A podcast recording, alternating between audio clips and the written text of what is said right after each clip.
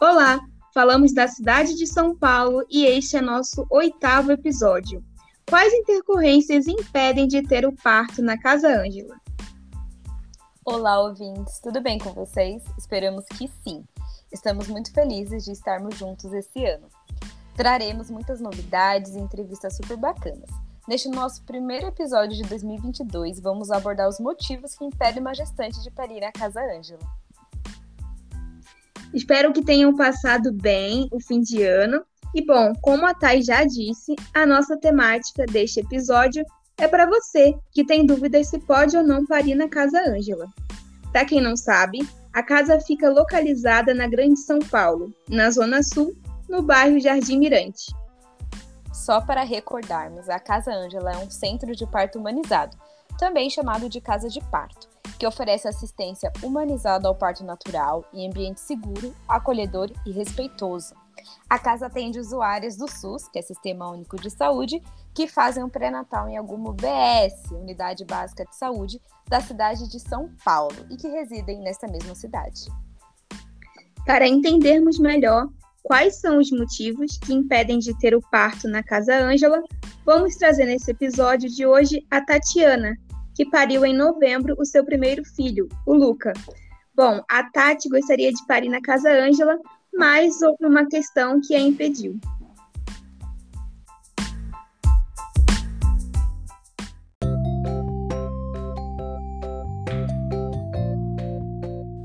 Olá, Tatiana, obrigada por aceitar fazer uma entrevista com a gente. Conte para nós como você conheceu a Casa Ângela.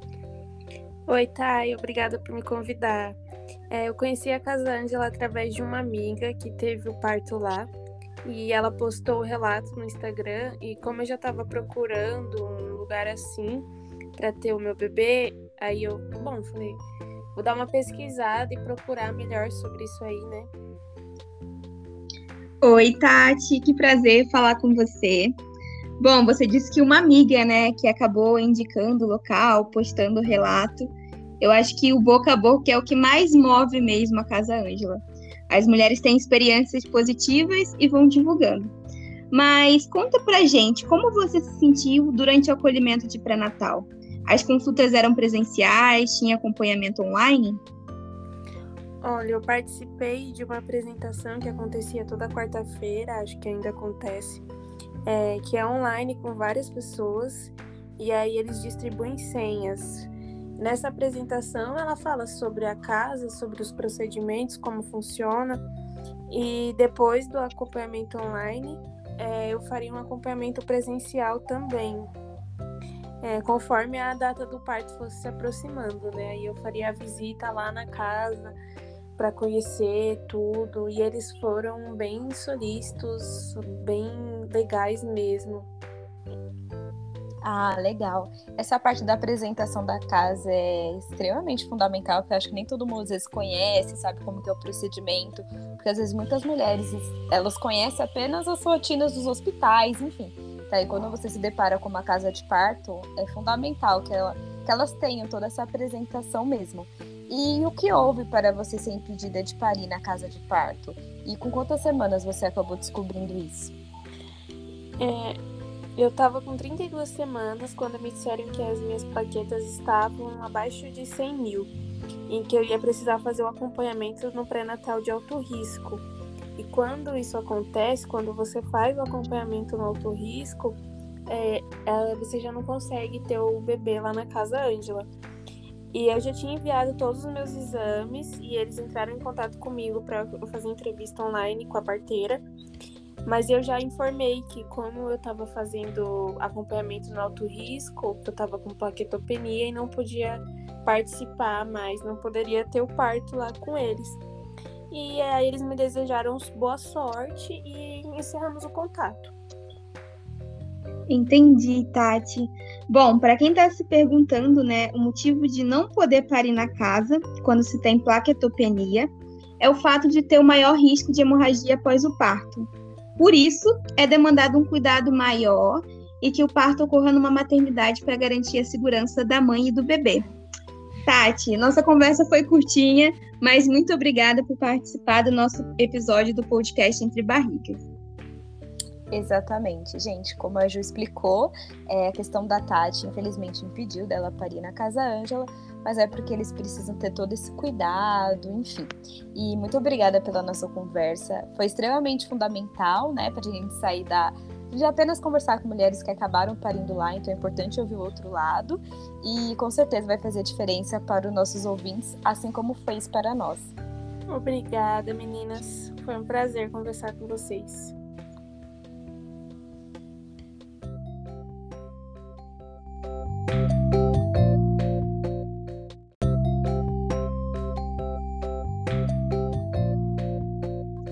Bom, pessoal, esperamos que tenham gostado da entrevista com a Tatiana. É importante reafirmar que a Casa Ângela atende apenas gestantes saudáveis, ou seja, mães e bebês que não tenham nenhum problema de saúde. Verdade, Ju. A Tati nos contou na entrevista que seus níveis de plaquetas estavam abaixo do normal. E explicamos que isso tem relação com maior chance de hemorragia, mas aí a gente não correlacionou. É, isso se dá pelo fato das plaquetas serem responsáveis pelo processo de coagulação sanguínea. Desta forma, no caso da Tati, é, acaba aumentando a chance de, de dela ter um quadro hemorrágico. E se vocês têm dúvidas em quais são os problemas de saúde e também as condições que impedem o parto na Casa Ângela, são eles: diabetes, pressão alta, anemia grave, infecção de urina não tratada, exame do cotonete, o strepto B positivo, problemas psiquiátricos, cardiopatia, se o último parto foi cesárea e curetagem recente, que é menos de seis meses da gravidez atual.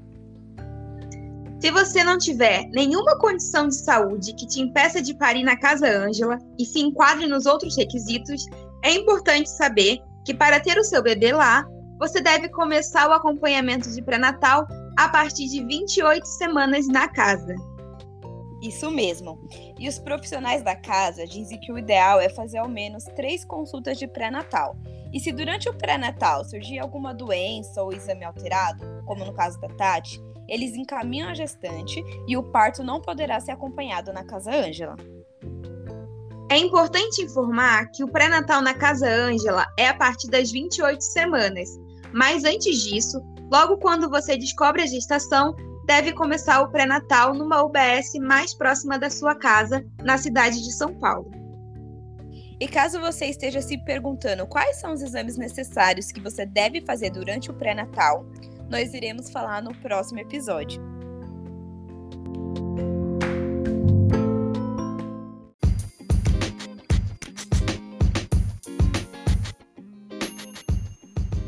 É isso, pessoal. Esperamos muito que tenham gostado do nosso oitavo episódio do podcast. Não esqueça de nos acompanhar em nossas redes sociais, Instagram e Facebook. E um bom começo de ano. Obrigada pela atenção, pessoal. Nossos próximos episódios serão divulgados na nossa página do Instagram, podcast.entrebarrigas, e do Facebook. Dúvidas e sugestões podem ser mandadas por nossas redes sociais ou pelo nosso e-mail, podcast.entrebarrigas.gmail.com. Até a próxima!